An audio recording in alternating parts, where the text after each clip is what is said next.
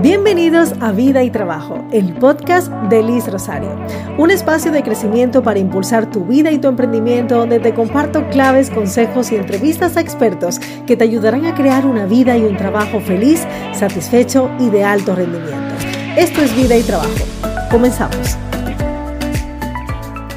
Bienvenidas y bienvenidos a un nuevo episodio de Vida y Trabajo. Te está saludando Liz Rosario. Oye, antes de empezar a grabar este episodio, este breve episodio, pensaba, oye, lo que estoy haciendo en este preciso momento me apasiona, me encanta, que es compartir contenido de valor para impulsar tu vida y tu profesión. Gracias por unirte a esta conversación.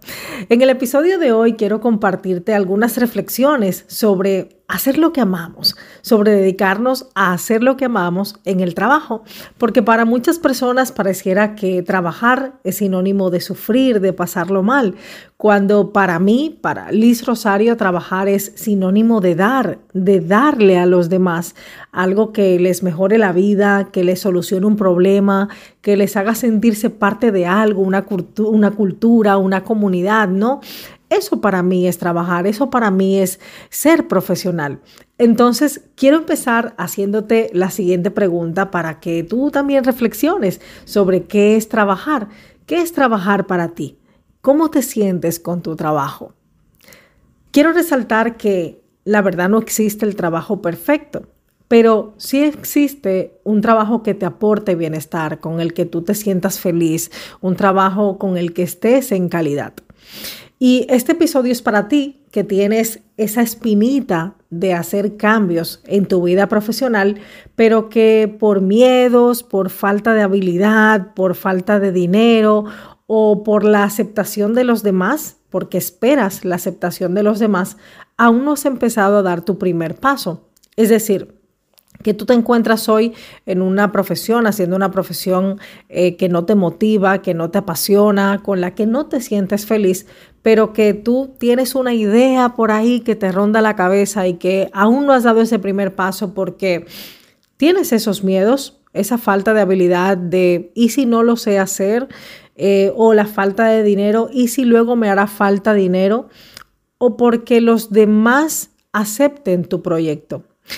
Mi invitación es a que tú hagas lo que amas, pero hacer lo que amas no significa que tengas que salir corriendo hoy mismo y dejar tu trabajo para emprender ese proyecto, esa idea que tú tienes en tu mente. No, mi invitación es a que hagas parte de tu propio cambio, de ese proceso, esos miedos, esa falta de habilidad, esa falta de dinero o ese necesitar que los demás acepten tu proyecto.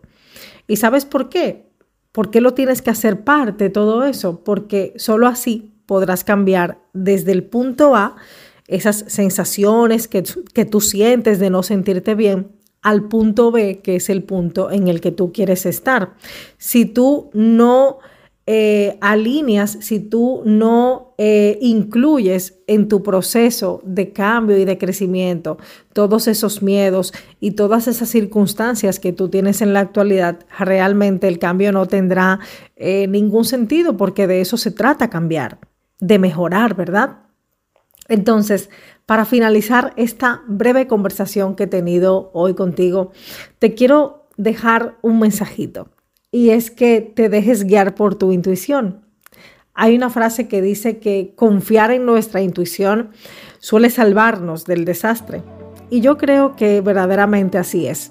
Seguir tu intuición, seguir nuestra intuición, es una forma de emprender el trabajo que soñamos, de emprender el trabajo que esperamos y que anhelamos.